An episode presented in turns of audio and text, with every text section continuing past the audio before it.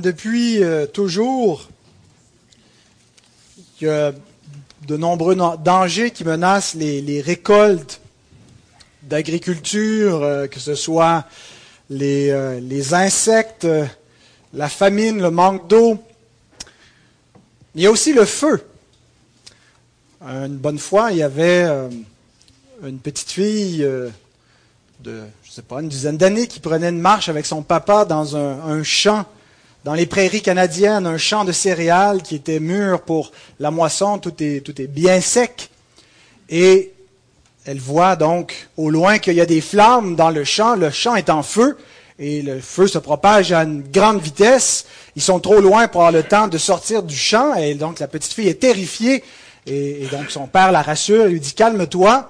Il sort un briquet de sa poche, et il commence à brûler les, de céréales tout autour d'eux. Il fait comme ça un grand, un grand cercle, de sorte que lorsque l'incendie qui se propageait dans le champ est arrivé près d'eux, ils ont senti les flammes, ils ont senti la chaleur du feu, mais le feu avait déjà passé où ils étaient. Ils n'ont pas donc été dans la flamme, ils n'ont pas été consumés. Ça ressemble un petit peu à notre cas. Le jugement est déjà tombé le feu du jugement est déjà tombé sur Christ. Il a subi le jugement à notre place. Et si nous sommes sur lui, eh bien, nous ne serons pas condamnés, nous ne serons pas consumés par le feu de la colère de Dieu. Faut-il conclure qu'il n'y aura pas de jugement pour les chrétiens, puisque notre jugement est tombé sur Jésus? Est-ce qu'il va y avoir un jugement? Eh bien, nous lisons dans la deuxième épître de Paul aux Corinthiens, au chapitre 5, versets 9 à 10. C'est pour cela que nous nous efforçons de lui être agréables, soit que nous demeurions dans ce corps, soit que nous le quittions, car il nous faut tous comparaître devant le tribunal de Christ, afin que chacun reçoive selon le bien ou le mal qu'il aura fait, étant dans son corps. S'il n'y avait que ce, ce verset qui nous était parvenu, de l'Écriture sainte, on croirait certainement un salut par les œuvres, que le salut dépend de ce qu'on va faire de bien ou de mal dans notre corps et qu'on va être jugé, qu'on va passer devant le, tribunal et qu'on va avoir la vie éternelle si on a fait le bien. Et si ce n'est pas le cas, bien, ça sera la mort éternelle.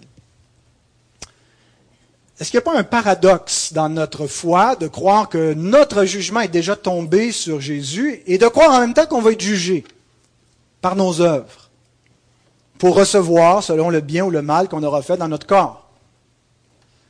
Alors, c'est ce qu'on va essayer de clarifier dans le message de ce matin, puisque c'est un message qui parle, le texte parle du jugement final. J'ai débordé un petit peu du contenu qui était, de, je réalisais ma prédication, puis j'ai dit, ouais, c'est vrai que le, texte va, va pas aussi loin que les, points que je voulais amener, mais euh, donc je me sers du fait qu'il est question du jugement final pour euh, examiner davantage, à partir de d'autres textes aussi, le jugement du chrétien. En quoi est-ce qu'il va consister? Alors, c'est euh, ensuite avec ce qu'on a vu la semaine précédente, la semaine dernière, Matthieu 7, 21 à 23, le texte qu'on a examiné, Jésus condamne le salut par les œuvres. Condamne ceux qui n'ont que leurs œuvres à faire valoir devant Dieu. Ceux qui vont se présenter devant lui, qui vont dire, Seigneur, Seigneur, n'avons-nous pas prophétisé par ton nom N'avons-nous pas chassé des démons par ton nom N'avons-nous pas fait beaucoup de miracles par ton nom? Et je leur dirai ouvertement, retirez-vous de moi, vous tous qui commettez l'iniquité, je ne vous ai jamais connus. Et on a vu pourquoi? Le verset 21 nous dit, celui-là seul qui fait la volonté de mon Père va entrer dans le royaume, et que faire la volonté dans le contexte d'obtenir la vie éternelle, ce n'est pas notre obéissance, mais c'est la volonté de celui qui m'a envoyé, c'est que vous croyez en celui qui l'a envoyé. La volonté du Père, c'est que vous croyez dans le Fils pour être sauvé. C'est comme ça que vous pouvez avoir la vie éternelle. Donc ces personnes-là n'ont pas pour profession de foi le Christ, mais leurs œuvres. Que Jésus condamne toute confiance dans notre propre justice pour obtenir l'entrée dans le royaume éternel. Il est celui qui accomplit la loi parfaitement et il est notre justice à laquelle on ne peut rien ajouter.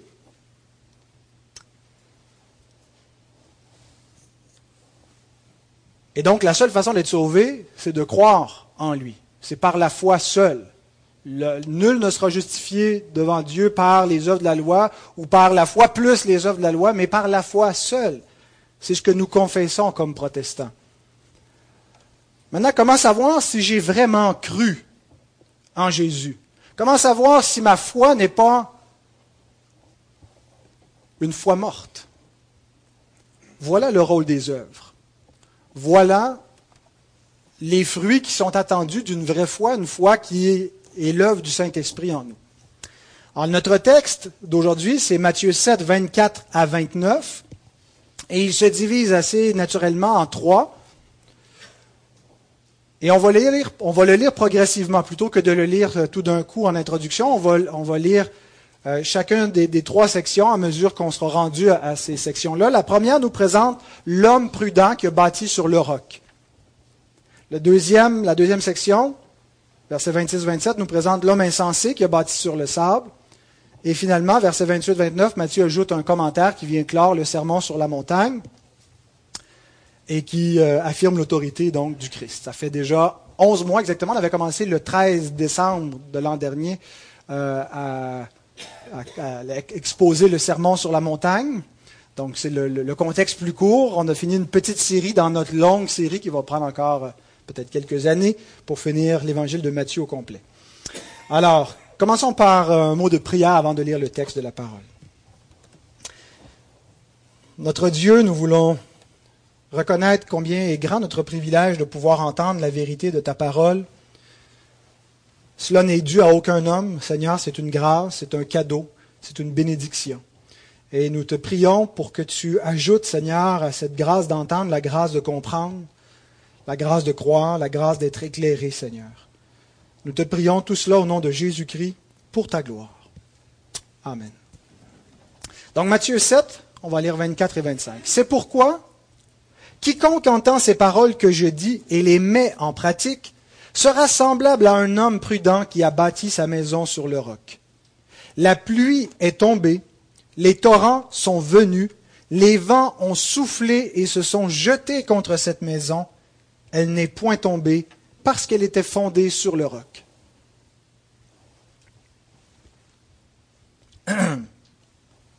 Ce texte ne décrit pas comment être sauvé. Il ne nous dit pas, pour être sauvé, vous devez pratiquer la parole du Christ. Ce texte nous décrit qui est sauvé. Ceux qui pratiquent la parole du Christ. Ce n'est pas parce qu'ils pratiquent la parole du Christ qu'ils sont sauvés, mais parce qu'ils sont sauvés, ils pratiquent la parole du Christ. Il est important donc de mettre les choses dans le bon ordre et de ne pas faire dépendre notre justification de notre sanctification, mais de comprendre que notre sanctification est l'effet de notre justification par la grâce seule, par la foi seule, par Christ seul. Et donc, dans ces deux versets, d'abord le verset 24 nous décrit la vie de ceux qui sont sauvés à quoi ressemble leur vie? Et le verset 25 nous décrit leur jugement. On va prendre ça dans cet ordre-là. D'abord, la vie des croyants, entendre et pratiquer la parole. Donc nous croyons que l'homme est justifié par la foi seule, sans les œuvres, mais que la foi qui justifie n'est jamais seule. Une foi qui est seul est une foi stérile, une foi morte. Jacques 2, 17 et 18. Il en est ainsi de la foi. Si elle n'a pas les œuvres, elle est morte en elle-même. Mais quelqu'un dira, toi, tu as la foi et moi j'ai les œuvres. Montre-moi ta foi sans les œuvres. Et moi, je te montrerai la foi par mes œuvres. Donc, on comprend que la, la relation entre la foi et les œuvres et, la suivante, la foi produit, la vraie foi à salut produit forcément des œuvres. Quelles œuvres? Quelles sont les œuvres qui engendrent la foi Parce qu'on a des gens qui ont dit qu'ils ont chassé des démons, qui ont, qui ont, qui ont fait des miracles, et que Jésus n'a pas admis dans son royaume. Les œuvres en question, ce n'est pas un simple altruisme. Ce n'est pas simplement euh, des œuvres de bénévolents euh, faire traverser la rue aux aveugles ou euh, préparer de la nourriture pour les pauvres, et ça peut certainement être cela. Mais l'idée ici, c'est pas n'importe qui peut faire ces œuvres-là. Ces œuvres bonnes. En fait, il y en a qui n'auront que cela à faire valoir au jugement dernier, et ça ne les sauvera pas. Les œuvres en question, Jésus répond. Quand il dit Quiconque entend ces paroles que je dis et les met en pratique. Les œuvres en question consistent à garder la parole du Christ. Ce sont les œuvres qui découlent de la, de la foi, de la vie nouvelle. C'est n'est pas donc juste spécifiquement de bonnes œuvres précises qu'on donne, mais il est question de toute la vie nouvelle qui est le produit donc de la grâce de Dieu. S'il n'y a pas une vie nouvelle, ben il n'y a pas eu de régénération, il n'y a pas eu une foi. S'il n'y a pas eu une, s'il n'y a pas de transformation, on a beau prétendre qu'on est un croyant, il n'y a rien qui l'atteste. On croit à une grâce qui pardonne, mais on croit aussi à une grâce qui transforme, une grâce qui porte du fruit. Jean 8, versets 30 et 31. Comme Jésus parlait ainsi, plusieurs crurent en lui. Et il dit aux Juifs qui avaient cru en lui, Si vous demeurez dans ma parole, vous êtes vraiment mes disciples. Les mêmes Juifs vont essayer de le lapider quelques versets plus loin. Il peut-être qui ont vraiment cru en lui, mais Jésus dit, c'est pas parce que vous prétendez quelque chose que ce que vous prétendez est nécessairement vrai. C'est ce que vous allez faire par la suite qui va le démontrer, et ce que vous devez faire pour démontrer votre foi, c'est de garder ma parole. Garder la parole, pratiquer la parole, c'est synonyme. C'est que nous vivons plus comme avant. Nous vivons en gardant la parole de Dieu. C'est lui qui, qui dirige dorénavant. C'est plus ma pensée qui me mène, ce n'est pas la culture, les valeurs ambiantes, c'est la parole du Seigneur que je garde. Et c'est ça donc les œuvres d'une vie nouvelle. Il peut y avoir donc effectivement du bénévolat et toutes sortes de bonnes choses là-dedans. Mais en fait, l'œuvre que Dieu veut voir, c'est la vie nouvelle. Nouvelle façon de vivre, nouvelle façon de penser, nouvelle façon de parler.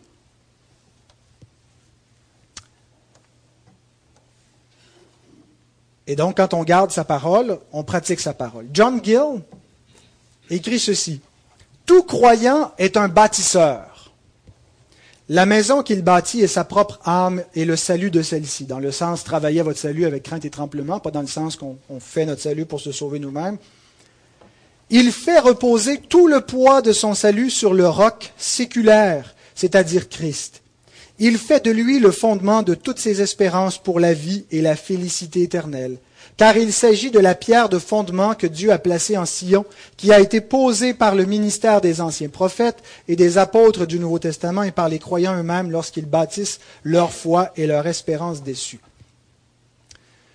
Les œuvres, c'est pas quelque chose qu'on ajoute comme tel à l'œuvre du Christ, mais en fait, c'est l'évidence que, que Christ est l'objet de notre foi on ne se repose plus sur notre propre justice. On se repose entièrement sur lui. On garde sa parole, on met notre foi en lui, on lui, obéit, on le suit. Et ça, ça démontre que Jésus est l'objet de notre foi.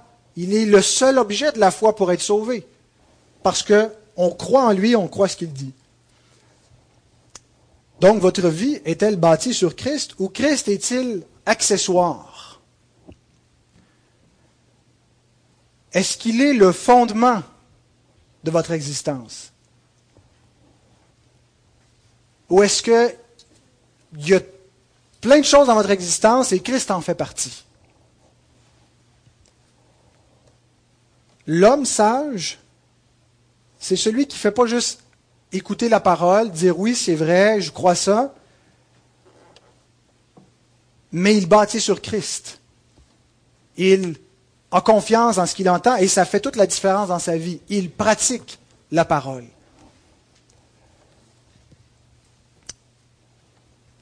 Et donc, ça ne, signifie pas que parce qu'on prend Christ comme, pierre d'assise pour bâtir notre vie euh, et qu'on met toute notre foi en lui, que notre foi est parfaite, que notre sanctification est sans faille, qu'il n'y aura plus de péché, même de gros péchés dans notre vie. La différence, cependant, c'est que le péché ne peut plus me laisser indifférent. Si mon péché me laisse indifférent, ma profession de foi risque bien d'être, d'être fausse, parce que l'évidence que je suis en Christ et que Christ est en moi, c'est la sanctification. Je ne peux pas donc juste tolérer et dire je vais m'installer là, j'ai quelques petits péchés que je ne vais pas dominer, mais je suis confortable avec ça, et j'ai un peu de fruit qui démontre que je le crois. Non, l'enfant de Dieu ne peut pas être indifférent face à quelques péchés qui resteraient dans sa vie. Mais ça ne veut pas dire qu'il les a tous vaincus. Ça ne veut pas dire qu'il n'y a plus de lutte. Alors voilà à quoi peut ressembler sa vie. Il a pris Christ pour fondement, il bâtit dessus, il a confiance en lui, il garde sa parole, il pratique sa parole. Et s'il n'y a pas cela, il n'y a pas une vraie foi. Maintenant, la deuxième scène nous présente la maison dans la tempête. La tempête ne réfère pas aux simples difficultés de la vie, aussi violentes peuvent-elles être. Je pense qu'on peut dire, oui, il pourrait y avoir une application, euh, dire si on est bien fondé en Christ, quand va venir des épreuves, quand va venir même des tragédies, eh bien, on reste solide, notre foi reste ancrée, notre vie part pas dans l'ouragan parce que on est accroché à Christ. Mais cependant, je pense que le, but du texte, n'est pas de nous présenter l'épreuve. Il y a un passage qui, précède, qui nous présente ça au niveau des inquiétudes, de, de faire confiance à Dieu. Mais ici, il nous présente plutôt le jugement final. Et souvent, dans l'Écriture sainte, le jugement de Dieu vient sous forme de tempête. Le premier jugement qu'on voit après la chute, c'est une méchante tempête, le déluge, hein, où Dieu a ouvert une fenêtre aux cieux, les écluses des cieux, et a fait sortir l'eau des entrailles de la terre, et puis a inondé la création. C'était la tempête du jugement. On voit la même chose ou des choses semblables dans les plaies d'Égypte. Hein, Dieu qui part des, moyens euh, qui, sont dans la nature, même s'il y a des phénomènes surnaturels dans ces plaies-là, manifeste son jugement donc dans cette tempête. Et donc souvent dans les prophètes, euh, le, jugement qui vient, un jugement temporel qui préfigure le jugement final, éternel, est présenté comme une tempête. Euh, par exemple, voici trois versets tirés du livre d'Ésaïe, 28, 2. Voici venir de la part du Seigneur un homme fort et puissant, comme un orage de grêle, un ouragan destructeur, comme une tempête qui précipite des torrents d'eau. Il l'a fait tomber en terre avec violence. Chapitre 29, verset 6. C'est de l'Éternel des armées que viendra le châtiment, avec des coups de tonnerre, des tremblements de terre et un bruit formidable, avec l'ouragan et la tempête, et avec les flammes d'un feu dévorant. Et chapitre 30, verset 30, Et l'Éternel fera retentir sa voix majestueuse. Il montrera son bras prêt à frapper dans l'ardeur de sa colère au milieu de la flamme d'un feu dévorant, de l'inondation de la tempête et des pierres de grêle.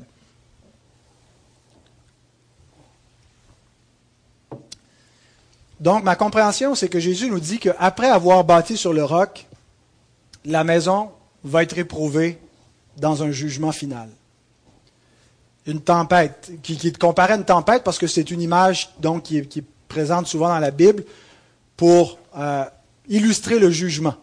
Voyons voir la solidité de la fondation. Voyons voir la solidité de cette construction. Et donc Jésus ici se réfère au jugement des croyants, au jugement de ceux qui auront bâti sur lui. Trois remarques que j'aimerais faire concernant le jugement des chrétiens. Première remarque, il n'y a aucune condamnation pour ceux qui sont en Jésus-Christ. Romains 8.1. Et Jésus nous dit la même chose, mais dans un vocabulaire imagé. Il nous dit pourquoi la maison va subsister. Pourquoi est-ce qu'il n'y aura pas une ruine qui va résulter de ce jugement-là? Elle n'est point tombée parce qu'elle était fondée sur le roc. Pourquoi la maison, pourquoi la vie du croyant subsiste-t-elle? À cause de son fondement. Le roc, c'est Christ. Souvent, il est présenté comme la pierre angulaire, la, pierre de fondement sur laquelle s'érige l'édifice, l'Église que le Seigneur bâtit et notre propre vie. John Gill écrit La fondation est la personne, le sang et la justice de Christ. Il est un roc ferme et solide qui portera tout le poids qui repose sur lui.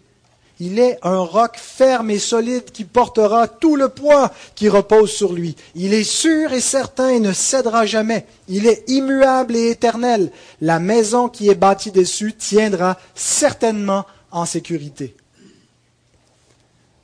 Donc, ça correspond à notre doctrine de la justification par la foi seule sans les œuvres. Nous sommes sauvés à cause de ce que Christ a fait.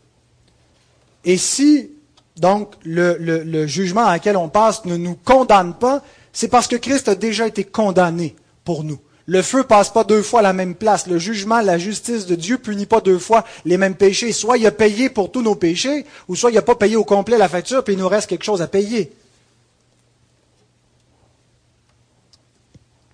Et donc, le jugement final révélera si nous avons vraiment la foi dans le Fils ou pas. Dieu va dans son jugement, révéler les vrais des faux croyants. Est-ce que Jésus est l'objet de notre foi ou avons-nous une fausse prétention lorsque nous prétendons servir le Christ? Nous avons fait ceci en ton nom, nous avons fait cela en ton nom, mais nous avons toujours mis notre foi dans notre expérience, dans notre obéissance. Et nous pensons parce que nous avons vécu ceci ou cela, nous allons être sauvés, alors que l'objet de notre foi doit être Christ seul. Quelque chose qui est à l'extérieur de nous, quelque chose qui a été accompli dans le temps, dans l'histoire, sa vie parfaite, sa mort parfaite. Deuxième remarque, notre foi sera prouvée par nos œuvres au jugement.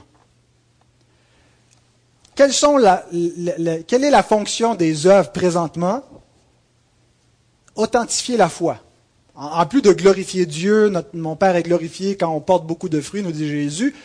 Une des fonctions de, des œuvres, c'est pas d'ajouter au salut, mais c'est de faire grandir notre assurance, d'affirmer notre élection dans ce sens-là, de démontrer notre foi par nos œuvres, par une vie nouvelle. Eh bien, ça aura la même fonction, nos œuvres auront la même fonction d'authentifier la foi au jugement final. Autrement dit, Dieu va pouvoir prouver que des gens sont des faux croyants par une vie qui n'a pas été transformée. Ceux qui n'auront que leurs œuvres à faire valoir, ils ont une justice qui est anomia, hein, ouvrier d'iniquité, dit Jésus. Ce ne sont pas des œuvres qui viennent de la foi dans le Christ. Il y a des gens qui font des choses extraordinaires dans le monde, il y a des gens qui font du bénévolat, qui font de l'œuvre humanitaire qui donnent leur vie. Et cette justice-là est comme un vêtement souillé devant Dieu. Elle est imparfaite parce qu'elle vient de, de, pécheurs. Elle ne peut pas les réconcilier avec Dieu. Et donc toute œuvre bonne qui ne procède pas de la foi au Christ et d'une vie transformée par sa grâce n'a aucune valeur. Ce n'est pas une œuvre bonne devant Dieu. Mais les œuvres bonnes qui sont encore imparfaites, nos œuvres sont encore touchées par le péché, mais sont sanctifiées par Christ, sont reçues par Dieu à cause du Christ, et démontrent le bien fondé de notre foi. Donc la preuve que nous avons la foi en Christ seul pour notre salut, ce n'est pas notre antinomisme. Notre, il y a une tendance donc dans, dans, l'Église euh, pour s'opposer à la loi. On est sauvé par la grâce, on n'est plus sous la loi et qui fait valoir une liberté chrétienne qui va plus loin que ce que l'Écriture dit, qui se sert de, la liberté comme un prétexte pour marcher selon ses convoitises. Péchons afin que la grâce abonde. Cela ne prouve pas la foi dans le Christ. Ce qui prouve notre foi en Jésus seul pour notre salut, c'est pas qu'on on a tellement confiance dans sa grâce qu'on peut vivre dans la licence, dans le péché, dans l'antinomie contre la loi. Mais c'est que non seulement nous avons cru, non seulement nous avons écouté sa parole, mais nous l'avons pratiquée. Qu'est-ce qui prouve que nous croyons en Jésus? C'est que nous le suivons.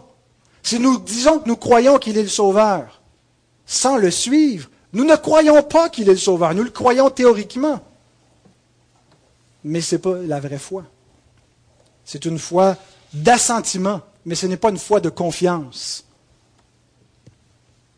Alors, au jugement, notre foi sera prouvée par nos œuvres, le fait qu'on aura suivi Christ.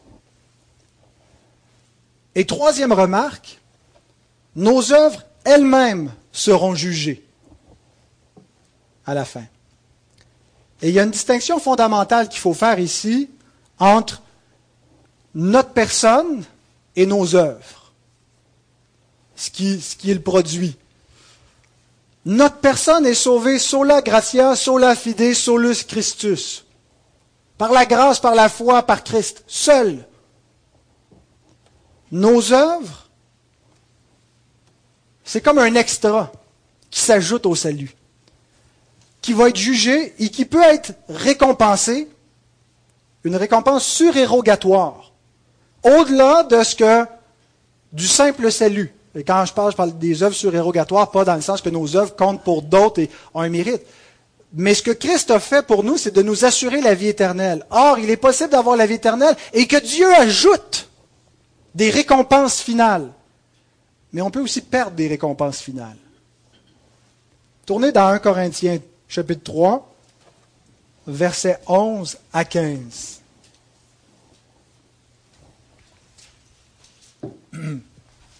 C'est un texte clé pour la compréhension du jugement du croyant. 1 Corinthiens 3, versets 11 à 15. Car personne ne peut poser un autre fondement que celui qui a été posé, savoir Jésus-Christ. Il n'y a pas d'autre roc sur lequel on peut bâtir. Si quelqu'un n'est pas sur ce fondement-là, il n'entrera pas dans le royaume des cieux. Et c'est sur cette base-là seulement. C'est pas sur le fondement et en plus qu'est-ce qui s'ajoute au fondement qu'on peut entrer? C'est seulement sur la base de Christ, sur ce fondement-là qu'on va entrer. Or, si quelqu'un bâtit sur ce fondement avec de l'or, de l'argent, des pierres précieuses, du bois, du foin, du chaume, l'œuvre de chacun sera manifestée. Vous remarquerez que l'ensemble des matériaux qui ont été nommés n'ont pas la même qualité, n'ont pas la même valeur. Car le jour la fera connaître parce qu'elle se révélera dans le feu et le feu éprouvera ce qu'est l'œuvre de chacun.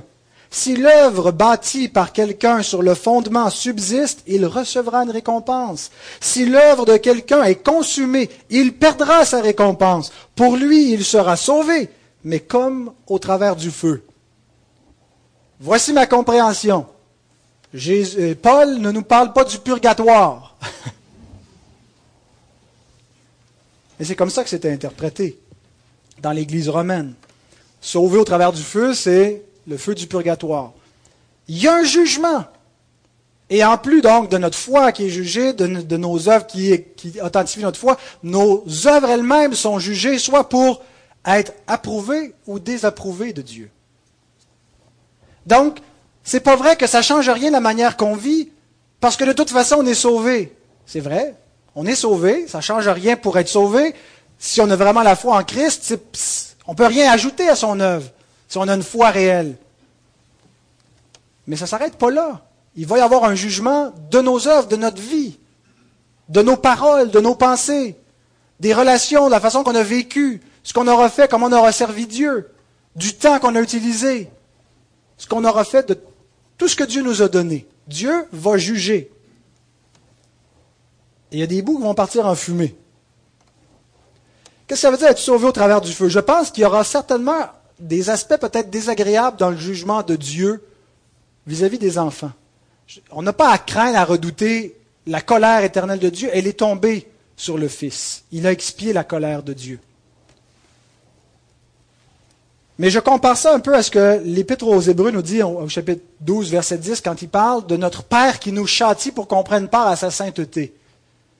Sa correction n'est pas toujours agréable. Il est vrai que tout châtiment semble d'abord un, sujet de tristesse, mais il le fait pour notre bien. Alors, il y a des choses qu'on n'apportera pas au paradis. Des chicanes qu'on n'aura pas voulu régler, que Dieu va régler avant qu'on rentre. Des, et, et, l'œuvre de chacun va se révéler dans le feu. Paul ici parle aussi de ceux qui œuvrent pour servir le Seigneur, qui travaillent à l'Église. Nous sommes tous des architectes. On bâtit notre vie, mais on bâtit quelque chose qui va au-delà de notre vie. On bâtit l'Église. On bâtit l'Église en mettant nos dons au service les uns des autres. On bâtit en, donnant, en participant à une vie d'Église. Est-ce que vous êtes en train de bâtir une cabane qui va partir en fumée? Est-ce que nous bâtissons une Église qui va subsister? Est-ce que nous bâtissons une œuvre que Dieu approuve? Parce a des grands ministères qui ont beaucoup d'éclat, qui attirent beaucoup de gens, mais je pense qu'il n'en restera pas grand-chose par les moyens qui ont été utilisés pour attirer des foules, qui n'est pas l'Évangile.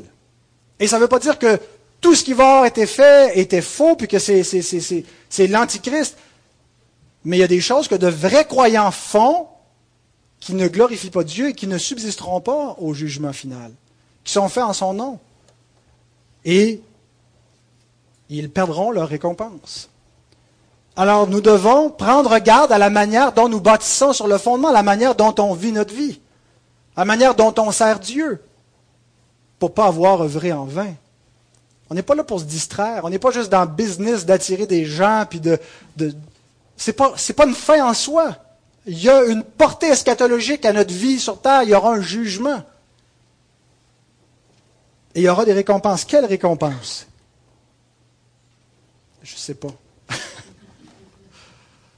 Je pense qu'il n'y aura personne de, dépourvu, de, de, misérable dans le royaume des cieux, mais c'est des récompenses de grâce et des gloires sur gloire. Il y aura des effets plus grands de, de, la gloire de Dieu pour certains. Euh, il n'y aura personne de malheureux, mais visons, travaillons pour ces trésors célestes, pas juste pour nous enrichir pour le siècle présent. Dieu va s'occuper de nos besoins présents. Il nous dit donc de chercher premièrement son royaume et de travailler, d'être riche pour le royaume. Alors voilà pour le, le, premier homme. Le deuxième homme, on va passer un peu moins de temps parce qu'on a examiné un peu plus en détail et c'est les mêmes catégories qui sont reprises dans la deuxième scène versets 26 et 27. Mais quiconque entend ces paroles que je dis et ne les met pas en pratique sera semblable à un homme insensé qui a bâti sa maison sur le sable. La pluie est tombée, les torrents sont venus, les vents ont soufflé et ont battu cette maison. Elle est tombée et sa ruine a été grande. Ce verset, ces versets décrivent les chrétiens nominaux, les chrétiens de, de nom. Ceux qui entendent mais ne font pas. La semaine dernière aussi, le texte décrivait les chrétiens nominaux, mais sous un autre angle. Ceux qui font mais n'entendent pas, dans le sens ne croient pas. Hein, ils ont du zèle pour Dieu, mais n'ayant pas compris la justice de Dieu, ne se sont pas soumis à la justice de Dieu, ils ont essayé d'établir leur propre justice par leurs œuvres, plutôt que de croire en celui que Dieu a envoyé. Donc, dans les deux cas, on a d'un côté des, faux chrétiens qui essaient par leurs œuvres de se sauver, versets 21-23, et ici des faux chrétiens qui essaient par leur foi, leur fausse foi de se sauver. Ils n'ont qu'à acquiescer à la vérité et c'est suffisant.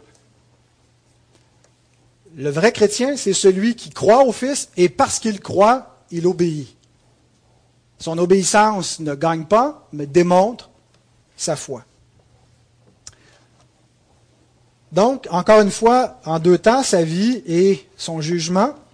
Sa vie est caractérisée par quelqu'un qui entend mais ne pratique pas la parole.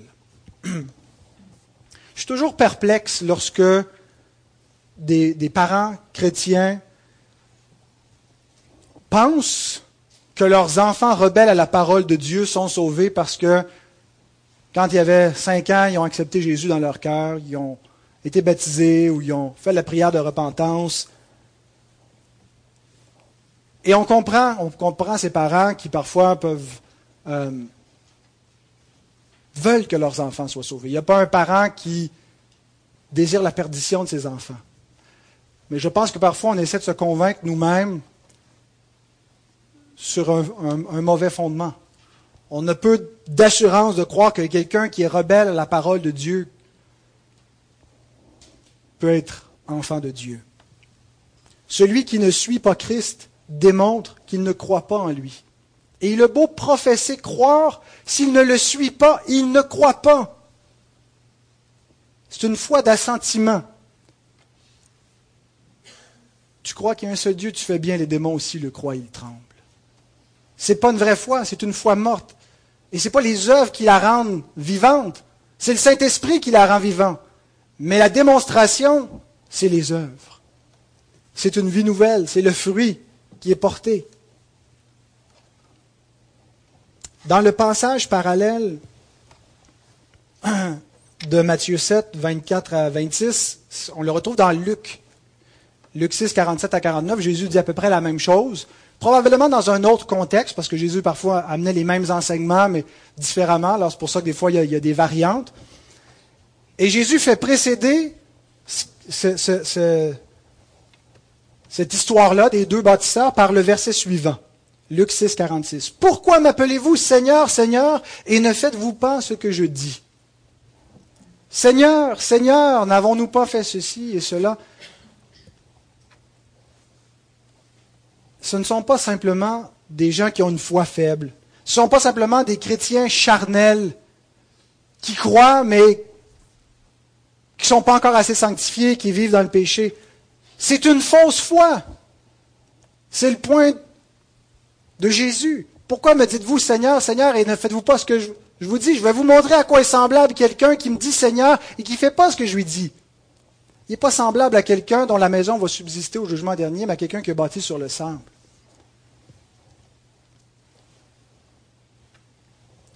Et en entendant ça, peut-être certains d'entre vous vous disent, vous dites à vous-même, je ne suis pas sûr si je suis sauvé. Je crois en Jésus, je comprends que je ne peux rien ajouter à son œuvre, que c'est seulement à lui qu'il salue. Je crois cela, mais est-ce que je le crois avec la vraie foi? Ou est-ce que j'ai une foi morte? Parce que oui, j'obéis, mais j'ai encore des péchés. Il m'arrive encore de m'impatienter contre mes enfants ou contre mon mari. Je lutte avec certaines dépendances, le café ou la boisson ou le pot. Est-ce que quelqu'un qui est né de nouveau peut tomber dans l'ivrognerie? Peut commettre de tels péchés? Je vous soumets que David est allé un petit peu plus loin puis il était né de nouveau. Il a commis un grossier adultère, doublé d'un meurtre et il est un enfant de Dieu. Né de nouveau. Et je ne suis pas en train de dire ça pour vous donner une fausse confiance en disant ben, péchons afin que la grâce abonde. La différence entre le péché du croyant, du vrai croyant et du faux croyant, se voit pas à la gravité du péché, à la fréquence du péché. Il y a des gens qui semblent plus sanctifiés qui ne connaissent pas Dieu du tout des moines tibétains qui n'ont jamais entendu parler du Christ et qui ont une vie d'ascète, pratiquent l'ascétisme, des gens qui peuvent donner leur vie pour les pauvres, des missionnaires qui n'ont jamais connu le Christ et qui semblent donc plus sanctifiés et qu'ils le sont moins que David. La question, c'est quelle attitude avez-vous face à votre péché? Parce que le péché rémanent il est bel et bien rémanent. Et le péché n'est jamais véniel. On fait, des, degrés. Je pense qu'il y a des péchés plus graves que d'autres, mais il n'y a pas de péché pas grave. Il y a des péchés plus graves, mais il n'y a que des péchés mortels. Dieu voit le jugement dans nos cœurs. Dieu voit la haine. Dieu voit l'impureté sexuelle qu'il peut avoir dans notre vie. Dieu voit tout cela. La question qui détermine si quelqu'un est véritablement un enfant de Dieu, c'est pas est-ce qu'il en fait plus de péché ou est-ce qu'il il est assez discret que les gens s'en rendent pas compte. On tombe facilement dans l'hypocrisie, on se met nos beaux habits du dimanche et on joue une game, on fait semblant d'être saint. C'est pas extérieur, premièrement, la sainteté, c'est quelque chose dans le cœur, dans la pensée. Alors la question, c'est quelle attitude avez-vous face à votre péché? Essayez-vous de le cacher Essayez-vous de le justifier on compare avec les autres, ben, les autres le font, c'est pas si pire. Je suis moins pire qu'avant. L'acceptez-vous, votre péché? Parce que si c'est le cas, il y a des bonnes chances que vous soyez un faux croyant. C'est ce que font les faux croyants. Ils le cachent, ils veulent le garder, ils le justifient. Le vrai enfant de Dieu le confesse. Il est misérable avec un péché caché dans le garde-robe. Sa conscience ne le laisse pas tranquille. Il ne peut pas dormir avec. Et oui, il y a un côté de lui qui est encore attiré vers le péché parce qu'on est charnel. Puis il dit, malheur à moi, qui me délivrera de ce corps de mort? Je fais le mal que je ne veux pas faire. Mais c'est le mal qu'il ne veut pas faire. Et l'évidence qu'il y a une œuvre de l'Esprit en lui, c'est cette contrition. La sanctification, avant d'être une œuvre positive d'abandon du péché, c'est d'abord une conscience du péché, une conscience de la gravité, de la laideur, une tristesse sur le péché. Et ce qui caractérise les enfants de Dieu, c'est pas qu'ils se sont repentis, c'est qu'ils se repentent continuellement. La repentance, ça caractérise. C'est la première thèse de Martin Luther. Hein, on a célébré la, réforme il y, a, il y, a, deux semaines. La première des 95 thèses, c'est, il dit, lorsque notre Seigneur nous appelle à faire pénitence, c'est toute la vie du croyant qu'il visait. Pas juste le sacrement de la pénitence. J'ai dit mes trois Je vous salue Marie, mon Notre Père, j'ai fait pénitence et je peux continuer ma vie. Non, il est conscient de son péché, il le confesse toute sa vie durant.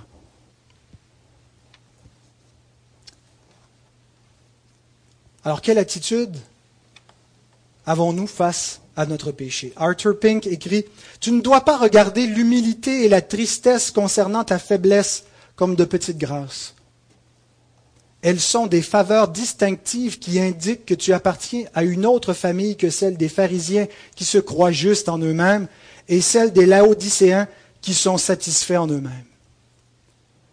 La grâce de la sanctification, c'est pas juste, mes sœurs, que vous allez être subitement avec une, une patience parfaite envers vos enfants. Je parle à ma femme. Qui vous énerveront plus, puis que vous allez avoir toute la douceur, la grâce de la sanctification, c'est de prendre conscience de notre misère, de notre impatience, de notre difficulté à aimer notre, notre prochain. Et qui nous amène à crier à Dieu, et pas juste pour qu'il nous transforme et dire j'ai vraiment besoin d'un sauveur. Mon cœur est plus mauvais que je pensais qu'il était. Hein, comme on dit, on pense qu'à 20 ans, Dieu en a fini avec nous. Puis après ça, on se marie, on se dit, ouh, il reste encore du travail. Puis après ça, on a des enfants, on se dit, waouh, le péché avait encore une bonne pogne dans ma vie.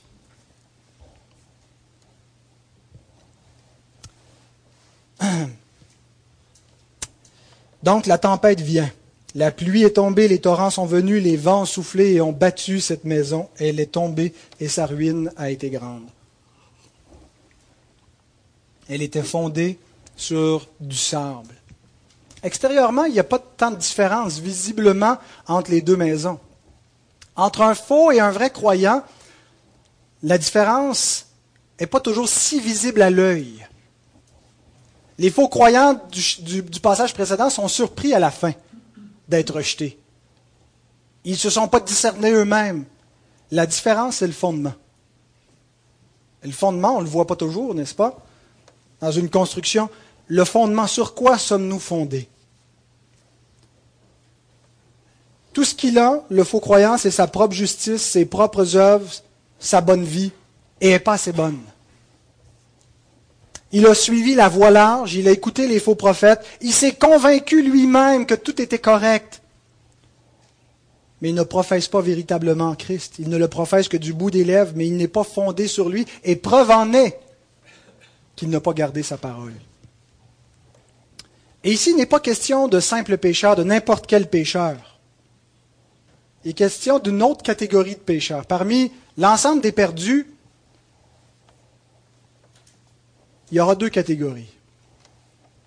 Il y a ceux qui n'ont pas vraiment, n'ont jamais entendu parler du Christ, mais ici il est question de ceux qui ont entendu sa parole.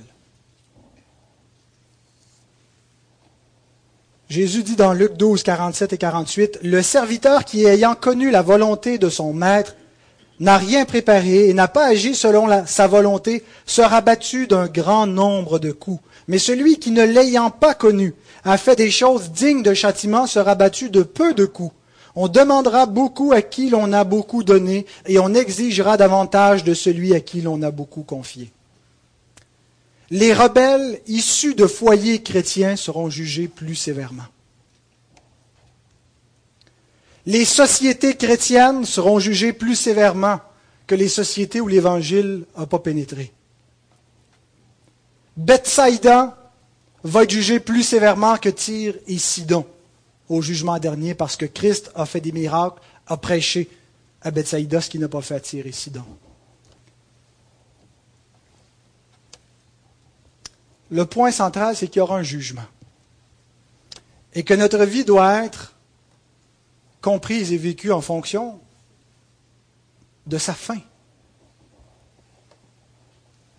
La semaine dernière, le Télégraphe de Londres publiait un article intitulé, euh, je n'ai pas traduit le titre mais ça traitait, des, c'était en, anglais à Londres, les parents qui craignent que la, la religion va nuire à leurs enfants et donc qu'ils ne leur transmettent pas la foi. Parce que Londres, parce que l'Angleterre devient de plus en plus une nation séculière et le christianisme est vu comme quelque chose d'étrange qui ferme des portes dans la société à cause de l'exclusivisme de la foi chrétienne, et c'est très mal vu. Mes frères, mes sœurs, qui êtes parents, qui êtes grands-parents, j'espère que vous espérez pour vos enfants et vos petits-enfants plus que du succès dans la vie présente, plus que la réussite sociale, plus que des amis, plus qu'une belle carrière. et que vous les équipez parce qu'ils sont dans un monde hostile à Dieu et dans une société de plus en plus hostile à la foi chrétienne. Et si vous ne les armez pas et vous ne les préparez pas à faire face à un monde et qui ne sont pas équipés, voici ce qui pourrait leur arriver.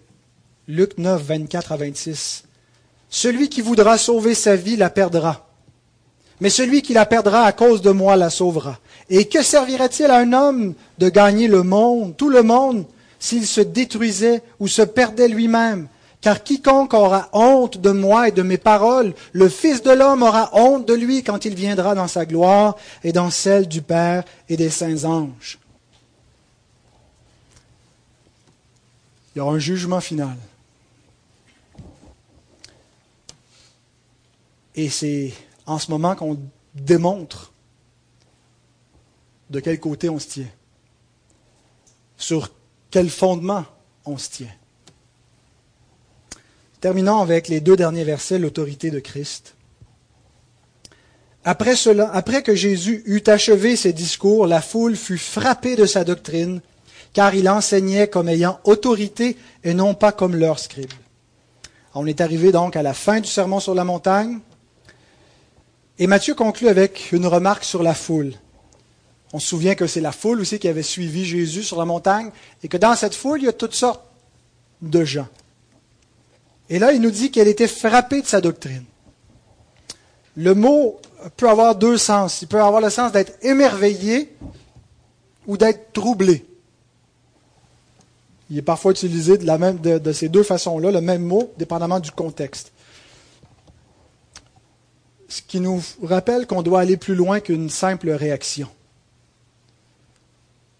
beaucoup de gens n'auront pas eu beaucoup plus que l'effet que produit la prédication dominicale, le petit boost en sortant du sermon.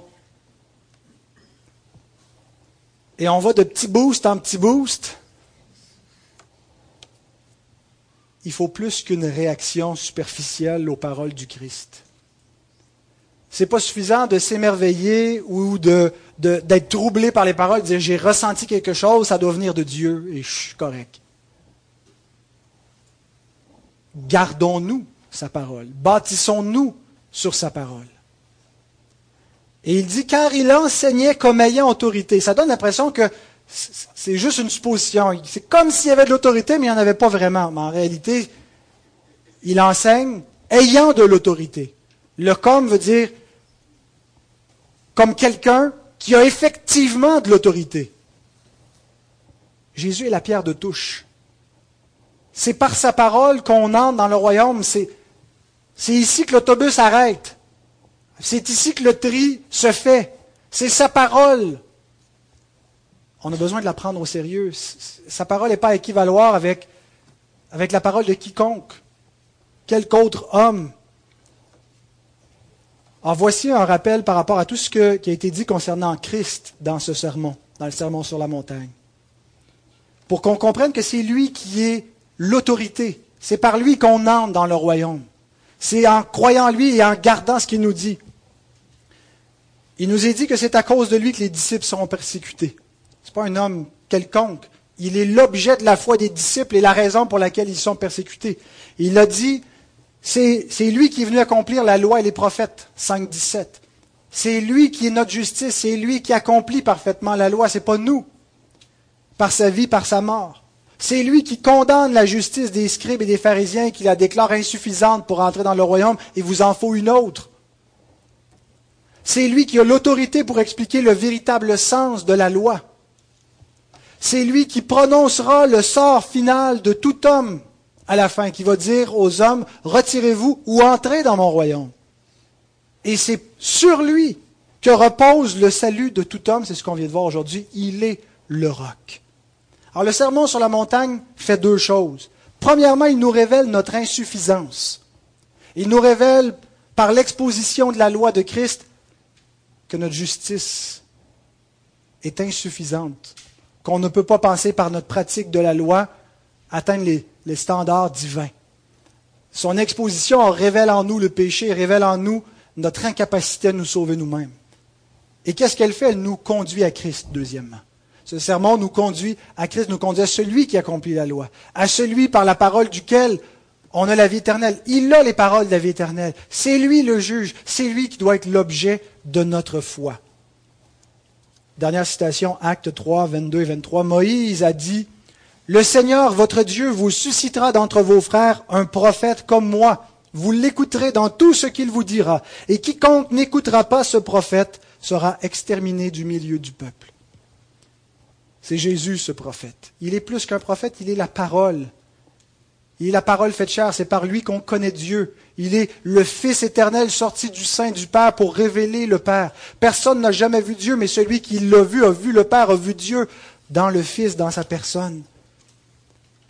Alors voilà ce que signifie bâtir sur le roc. Ça ne signifie pas que nous devons nous sauver nous-mêmes en pratiquant des bonnes œuvres. Ça signifie que si nous croyons en Christ, si nous mettons notre vie sur lui, et toute notre vie dorénavant est vécue sur lui, et la preuve, la démonstration, c'est que nous gardons sa parole, nous vivons de sa parole, nous devenons semblables à lui.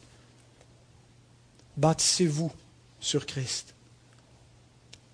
Votre foi en lui est-elle réelle? Mes frères, mes sœurs, affermissez votre foi. Et tous ceux parmi nous qui ne sont pas des enfants de Dieu, ne pensons pas que parce qu'on a la routine d'aller à l'église semaine après semaine, Forcément, on doit être un enfant de Dieu. Je vous invite à prendre Christ pour appui. Pas vous dire, je dois produire les œuvres qui vont prouver que j'ai pris Christ pour appui. Qu'il soit tout l'objet de votre foi, de votre confiance. Et la vie nouvelle va se produire par sa grâce. Va démontrer que Christ est le fondement de votre vie. Mais prenez au sérieux cette invitation, cette exhortation. Sa parole est véritable. Amen.